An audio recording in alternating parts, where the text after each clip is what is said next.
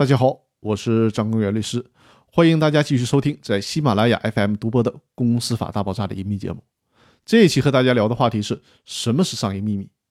我在之前用了三期的节目来跟大家聊通过行使股东知情权而侵害公司商业秘密的问题，所以在这里我有必要解释一下，到底什么是商业秘密。我们直接来说商业秘密的基本特征，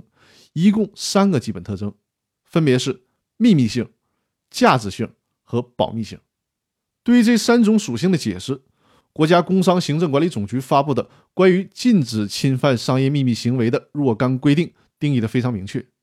所谓的秘密性，也就是不为公众所知悉，它是指该信息是不能从公开渠道直接获得的。说的通俗点，就是这些信息是不向外界透露的，是我藏起来不给别人看的。价值性呢，是指能为权利人带来经济利益。具有实用性，是指该信息具有确定的可应用性，能为权利人带来现实的或者是潜在的经济利益或者是竞争优势。说的通俗点，就是这些信息是值钱的，我或者能用这些信息搞出些值钱的发明创造，或者是能分析出来某个领域的必然趋势，可以用来商用。最典型的就是大数据了。那第三个特性就是保密性，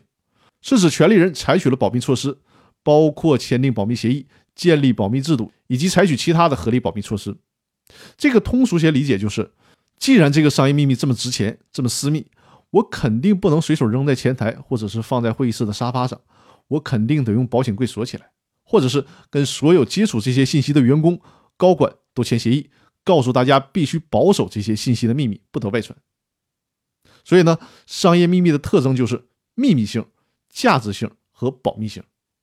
在从前呢，商业秘密不属于知识产权的保护范围，但是现在大家注意，我得敲黑板划重点了。在二零一七年十月一日实施的《民法总则》第一百二十三条，就非常明确的把商业秘密列入到了知识产权的保护范围，